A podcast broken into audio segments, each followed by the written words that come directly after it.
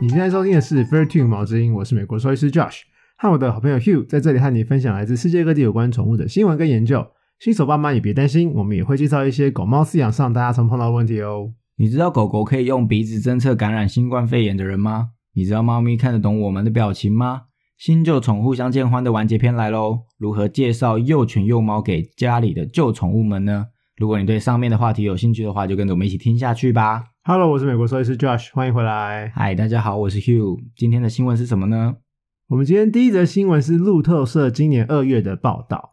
呃，德国汉诺威大学兽医学院 University of Hanover 啊，训练出狗狗来侦测感染新冠肺炎的患者啊。他们说这些狗狗的准确率高达九十四 percent，呃，就算他们没有症状也闻得出来。听起来很像气毒犬诶、对啊，对啊，我等一下会稍微解释一下为什么他们可以这么厉害，可以气毒，然后也可以闻新冠肺炎。所以，那为什么大家不用狗狗来侦测，就不用那个？因为他们的虽然准确率很高，可是还是无法取代那个检验试剂。但是这样子狗狗不会感染吗？不会，狗狗不会感染。真的假的？对啊，所以新冠肺炎是否人类的？是人类的，对。哦，好酷哦！好，好，然后呃，对啊，然后现在他们训练出了很多，然后他们有被送到全世界很多机场跟球场去当纠察队，然后他们检测的速度很快，所以可以快速扫描很多人，在我们容易聚集的地方很好用。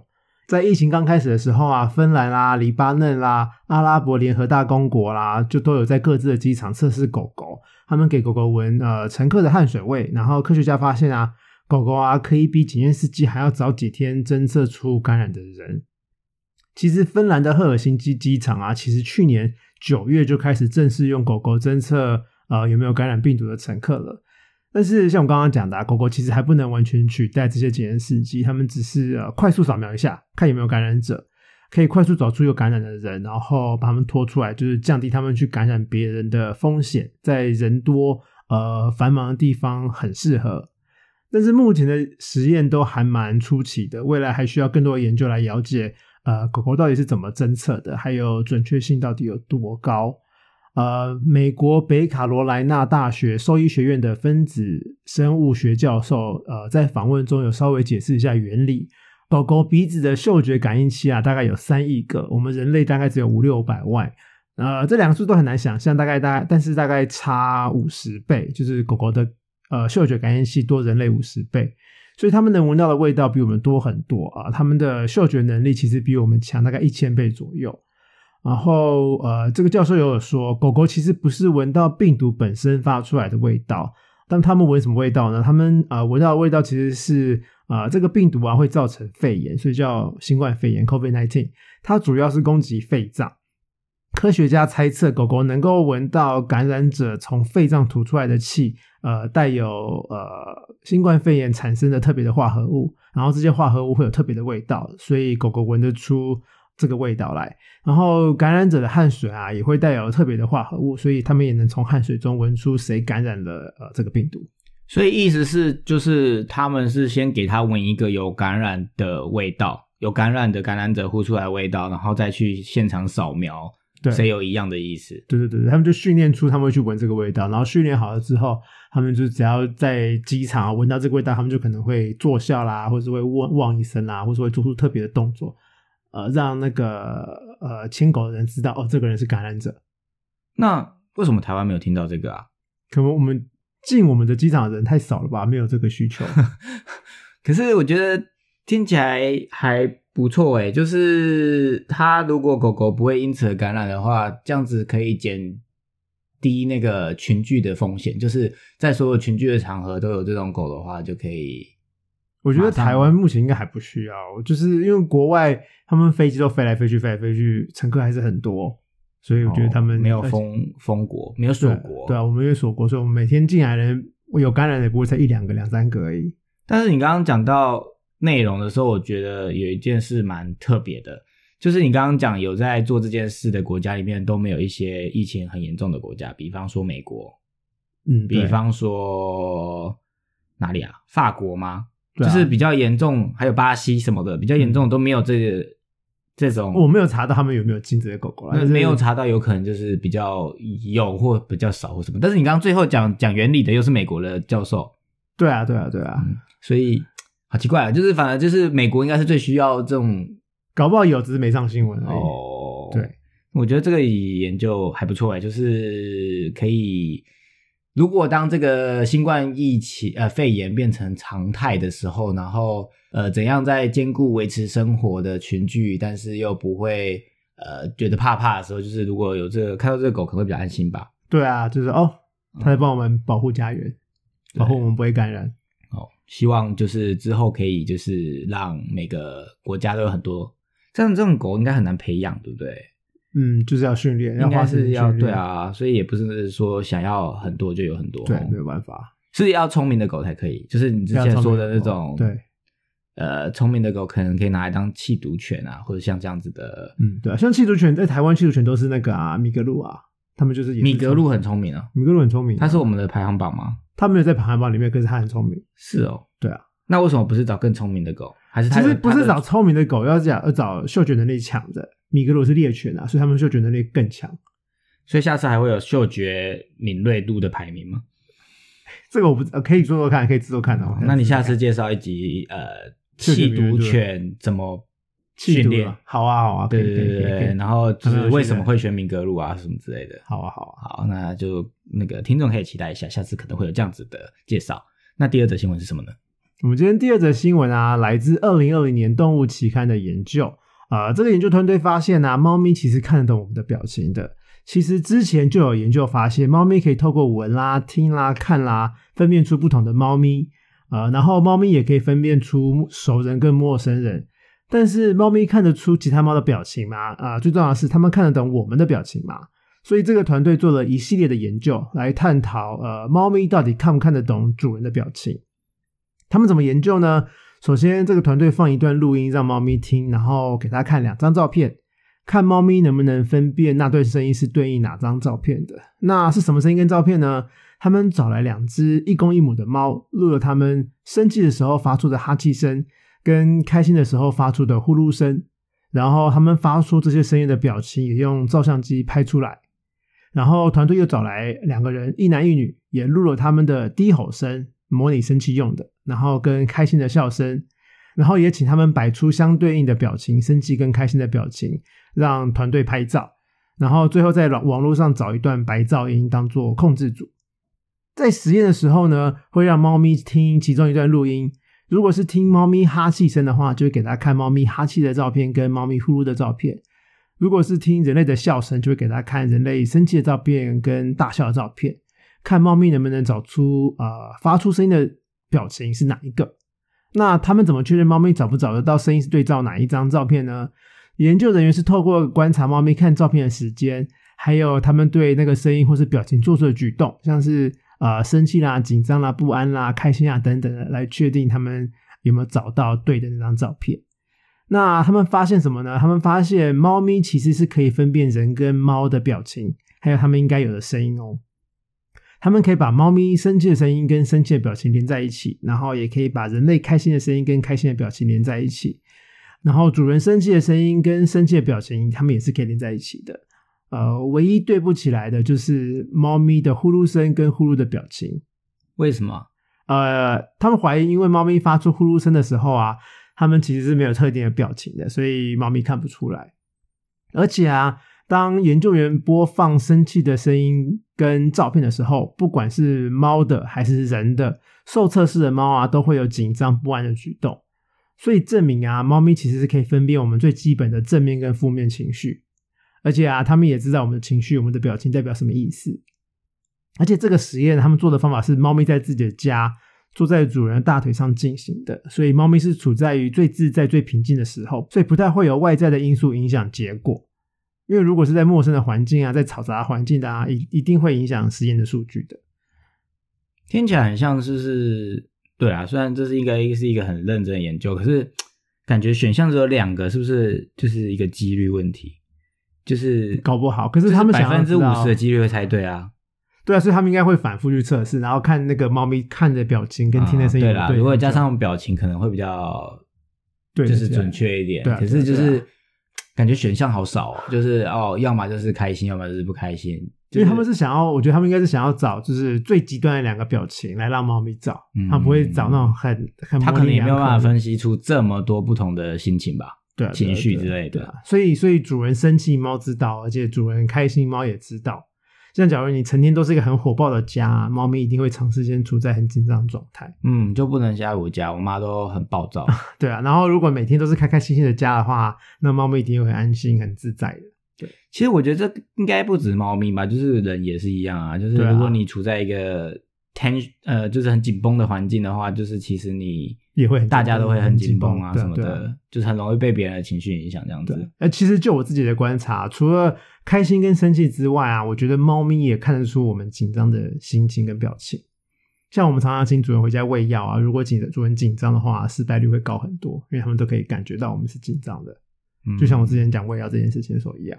所以会不会我以前怕猫，就是觉得我自己都很紧张，所以它也会觉得很紧张？对啊，所以它看得出我紧，它看得出我怕他或什么之类的。对对对对，所以他就没有办法开心的面对我之类的。对对对，所以要先放松心情，对敞开心胸，对对对对，才可以跟猫，相处。对对对对对没错。哦，好哦。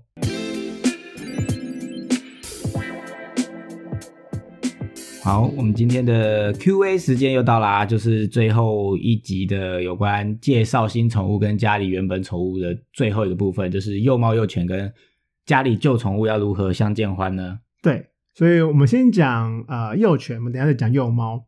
带幼犬回家，其实第一、二、三阶段啊，都跟上一集狗狗跟狗狗篇一样，但是差别是一开始不用到户外见面了。幼犬的疫苗啊，跟驱虫啊，都还没有完成，都还没有做完，所以建议先不要去外面。所以一开始可以从第一阶段直接开始。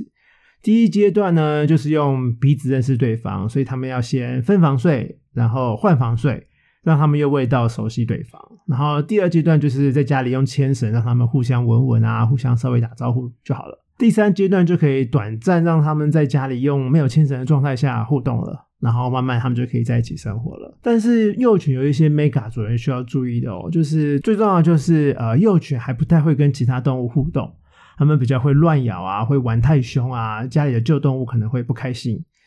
其实幼犬的社交能力啊，主要是从妈妈那边还有跟兄弟姐妹玩的时候学会的。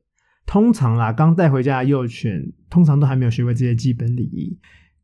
家中的狗狗啊，如果年纪比较大一点，它可能会对新来的幼犬没什么耐心。幼犬玩的太夸张啦，可能会被凶啦，或是会被咬啦，都是旧狗在警告幼犬别太过分。如果幼犬一靠近啊，老狗就走开，那老狗其实在告诉那只幼犬，我不想玩，不要靠近我。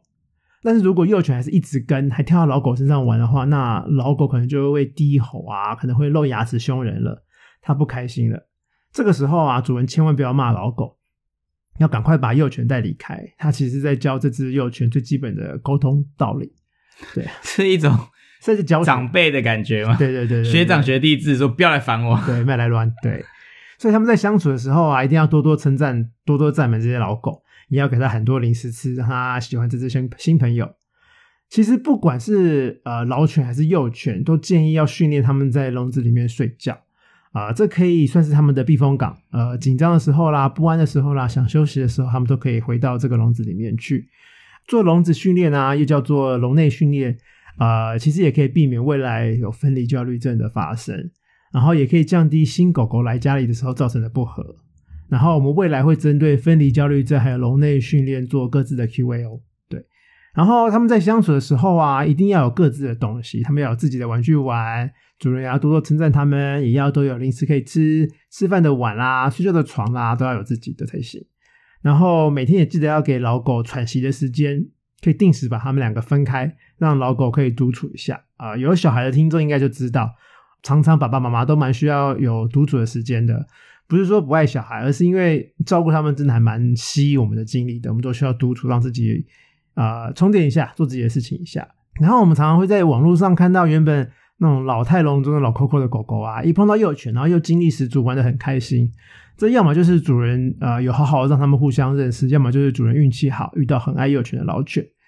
啊、但是主人千万不要有预设立场，觉得你家老狗一定会一眼就爱上幼犬，他们也是需要磨合的。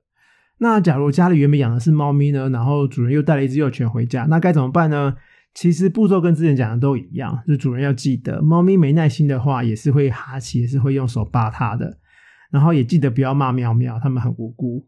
然后也记得家里要有高的地方让猫咪去，只要它们受够了，它们可以那躲到高高的地方去。那至于幼猫嘞，带幼猫回家该怎么办呢？那呃步骤其实都跟之前一样，每个阶段的做法也都类似。幼猫跟幼犬一样，它们的社交能力还不够，所以需要家里的老狗老猫教它们。所以主人一定要看得懂老猫老狗的表情跟行为来判断情势，然后也要耐心的让他们彼此认识。所以这样子，呃，跟前面几个阶，呃，前面几种不一样的，呃，新旧宠物相见欢，这样子，幼犬的重点是什么？幼犬的重点就是，呃，对老犬老猫一定要有耐心，不要他们凶那只幼犬，然后你就骂老狗老猫。他们其实是在教这只幼犬要怎么对应、怎么沟通，他们的基本社交能力。对，然后也要多准备一些零食给旧狗旧猫吃，让他们开心。嗯，然后幼猫也是一样。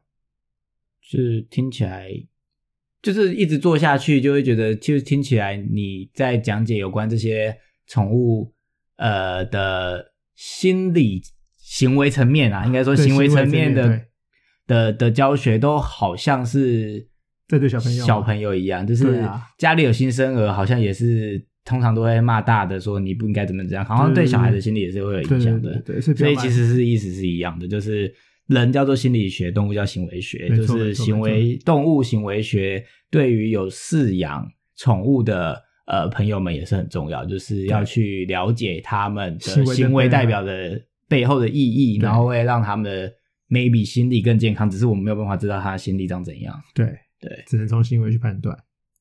然后最后最后就是带新宠物回家前啊，建议要带去给兽医检查一下，以免带疾病回家传来给家里的动物哦。那这就是我们所介绍的新旧宠物相见欢的完结篇。那希望对大家会有一些帮助。那如果有什么其他问题，记得要再留言给我们，让我们知道，我们可以在之后的 Q&A 回答你们哦。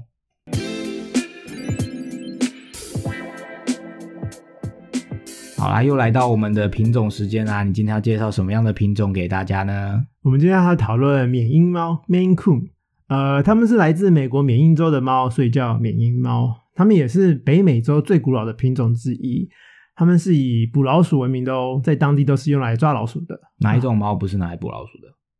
呃，有一些猫后来培育出来是不太会抓老鼠的，哦，就是像是扁脸猫其实都不太会抓老鼠。哦哦，它就是专门就是可爱，对，也就只是卖萌。就是专长可爱。对，加菲加菲猫嘛，对不对？对对对对对，加菲猫在那个漫画里面的主要工作是干嘛？就是在漫画里面就吃啊，然后吃一天到晚就想要吃意大利面，然后就要主人喂它吃意大利面，然后每天就窝在那边睡觉。这是加菲猫就这样。你说卡通的加菲猫吗？当然啦、嗯不然呢？对，在卡通里面它就是一直想要我吃意大利面。为什么会认识猫，就是因为加菲猫吧？真假的？哦，小时候对看他们的漫画跟卡通。那为什么会认识老鼠？你知道吗？因为汤姆与杰利。因为米老鼠。哦，好无聊的对话。好烂哦。好好，，Anyway，呃，缅因猫怎么来的呢？他们有一说是他们是大自然的产物，所以就是不是被人类配种出来的。然后另外有一说呢，是他们其实是从呃法国来的，他们是十八世纪啊，法国大革命，法国皇后玛丽安东尼啊，本来要逃亡到美国，所以派人先把他的猫呃带来美国，然后他养就是缅因猫。结果皇后她自己逃亡失败，然后上了断头台，但是她的猫就成功到了美国，所以美国就有缅因猫了。对，但是实际上到底是哪 哪哪一个是对的，其实也不太确定。就有可能是北美洲自己培养、自己生产出来的最古老的品种，也有可能是法国带过来的。对对对对对，都各有传。这种呃很古早、很古早的事情，都会有很多不一样的传说。对对对。对，然后外观上呢，它真的很大只，有我看那个照片也太夸张了吧？那个根本就是老虎吧？就超巨大，是不是想要养老虎人就可以养缅因猫来过过瘾？对啊，就比狗还大只。它那个就是呃半个成人高哎、对啊，它从头到尾哦，大概有一公尺左右，是会被它扑倒吧？会。所以你有真的就是碰过免疫猫吗？有碰过啊？有就是就是有治疗过，有啊有啊，它就真的很大只啊，就是好大只哦，就是可能就是两只、三只、四只吉娃娃那。它是温驯的吗？很乖啊，它超乖的啊。哦，还好，要不然它就是大只，就是很容易然后又凶的话就糟糕了。被攻击。对，但是还好它们很乖。它们呃身高大概四十公分，然后金氏纪录最长的猫就是缅因猫，然后它们体重大概九公斤、十公斤左右。它这么大只才九公斤哦，嗯，对啊，都是毛，然后其实很大只，对啊，因为那一般猫才三四公斤而已，它是人家两小朋友如果这么高，一公尺高，应该要三四十公斤才对啊。就不一样吧？我觉得不一样，不能跟比人比啦。我不当然没有比，我只是就是一个 reference 嘛，不然我还知道什么？我又没养过其他的老虎吗？是的，也是。那老虎好，那我问你，老虎一样一公尺应该要多重？I don't know，对呀、所以我当然讲从小朋友啊，好吧，也是。好，然后呃，他们是缅因州嘛，缅因州很北边，所以是很懒，很所以是很 所以是很寒冷的地方，所以他们身材啊很扎实，很不怕冷。然后他们有那种又厚重又长的毛，可以让他们生活在会下大雪的美国东北边。然后他们的胸毛真的很夸张，超 man 的。胸毛对，他们有一圈像围巾一样的胸毛，很酷。哦对，所以哎，你刚刚说呃缅因州是很冷的地方吗？对啊，缅因州很北，它是北边，美国北边，东北边，东北边就是纽约上面。纽约上面。对，哦，难纽约还怪要上就是靠近加拿大了，其实。他，我记得他是紧贴加拿大。哦，它是难怪连着加拿大难怪它需要胸毛，对，所以这就是这种你知道就是什么物竞天择，是对对对，嗯所以他就会什么自己基因改造长出胸毛之类的。对对对对，可能是。啊然后他们的脚掌啊也很大，所以他们可以在雪上行走，不会陷下去。然后他们喜欢用尾巴啊卷在他们身上，让他们冬天也可以保暖。最特别的是啊，它们耳朵尖尖的，有一小撮毛，很可爱。然后它们的鼻梁啊，从侧面看下去是凹下去的，然后正面看它们的脸，它们的脸是方方正正的。整体上，呃，缅因猫跟另外一种猫叫做挪威森林猫的很像。挪威森林猫也是大型猫，也是长毛猫，也是适合生活在雪地生活的猫。有一种猫叫做挪威森林猫，对啊，就挪威森林猫 （Norwegian Forest Cat） 很常见吗？就没有像缅因猫那么长。因为我之前在美国啦，所以我比较少碰到挪威森林猫。那它是哪里的？？挪威啊，哦，所以它叫挪威森林猫啊。Hello，挪威森林是一首歌吧？不是吧？哦，好不重要。好，不重要。那怎么分辨挪威森林猫跟缅因猫呢？呃，挪威森林猫的耳朵尖尖处没有那一撮毛，然后挪威森林猫的鼻梁啊，从侧面看是平的，没有凹下去。然后呃，挪威森林猫的脸啊，从正面看它是比较像倒三角形的，就它们两个差别主要都是在脸上。然后回到缅因猫，那缅因猫的个性啊，它们其实非常亲人，它们很大只，但是也很粘人，所以外国人都会叫它们是 gentle giant。很绅士的巨人，呃，这样讲，这都好可以啦，就是很很很温驯的巨人。哦、对，然后他们很聪明，也很适合训练，所以主人其实在家里可以教教指令。然后他们也很会打猎，而且他们不怕水。照顾上来说啊，因为它们的毛很长，所以需要定期的梳毛，要不然就跟之前讲长毛猫一样，都容易打结啊，然后会有皮肤病的问题。啊，另外啊，它们的脚底的肉垫啊也会有长长的毛。如果家里是瓷砖啊，或是容易呃地面打滑的话、啊，那脚底肉垫的毛啊也要定期用电剪把它们修理一下，不然会滑倒。对会打滑倒，对啊，脚底长毛会滑倒，所以他们就会盖住，他们就它会盖那住那个 cushion。对，然后就无法刹车，然后就滑站不起来。哦原来如此，对，最后提到缅因猫啊，就一定要稍微讲一下脊髓性肌肉萎缩症这个病呢，就是运动神经会退化，人类也有这个疾病。一开始啊，饲主可能会注意到他们的肌肉会颤抖、会收缩，就这样而已。然后会慢慢慢慢的发展成肌肉无力，然后他们会开始走路不稳啊，站姿很奇怪啦，站不稳啊，然后肌肉会开始萎缩，然后这个病是会恶化的。然后在免疫猫上啊，他们常常是在年轻的时候发病的，有的大概三四个月大就会开始发病，也太小了吧？嗯，对啊，这幼猫就会发病，所以这也是一个基先天基因的疾病。嗯，对，这是会遗传的。对，哦然后目前目前猫咪上面还没有有效的治疗。人类的第一个治疗药物啊，其实是二零一六年才出来的，就是五年前。然后第二个药物啊是去年才出来的，所以人类的药也很新。然后动物的药目前还没有。然后发病之后呢，有些猫可以活很久，所以就是要看它们恶化的程度。然后像我刚刚讲的啊，呃，这个病啊是遗传性疾病，所以有这个疾病的免疫猫啊，千万不要繁殖，很容易生出带有这个疾病的猫猫，很可怜。然后这个病啊，其实有基因检测可以做，所以建议有养免疫猫的人都都要做一下，可以知道自己的家里的猫啊有没有带源这个基因，或是会不会发病。这个它这个你特别会提到，是因为它比较容易发生，那有大概的比率吗？比例啊、我不知道现在有多少免疫猫有这个疾病，但是我知道这是隐性遗传的。那呃，什么是隐性遗传？我不知道大家记不记得孟德尔这个人，就是我们记得啊，谁记得？就是以前小时候你们理化课还生物课学的那个表，就是、呃两只有带源这个基因的缅因猫，但是没有病哦，就他们只是带源而已。然后他们去生小朋友的话，那生出来小朋友有四分之一的几率会会发病。也就是说，他们呃比较容易有这样子的基因，但是也要就是两个都有这样子的基因去生出来，才会有四分之一的基因有可能会有这个病。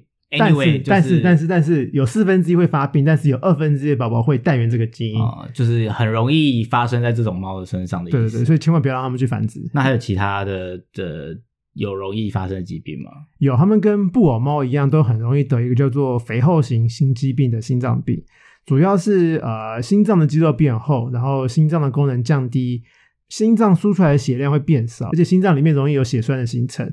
然后它们有些猫不会有症状，然后有些会容易喘啊，会张口呼吸，比较容易累。血栓在心脏形成之后啊，可能会到处流动，然后容易卡在下半身，会出现急性的后脚瘫痪，而且后脚会变得很冰冷。然后有猝死的可能哦，所以大家要小心。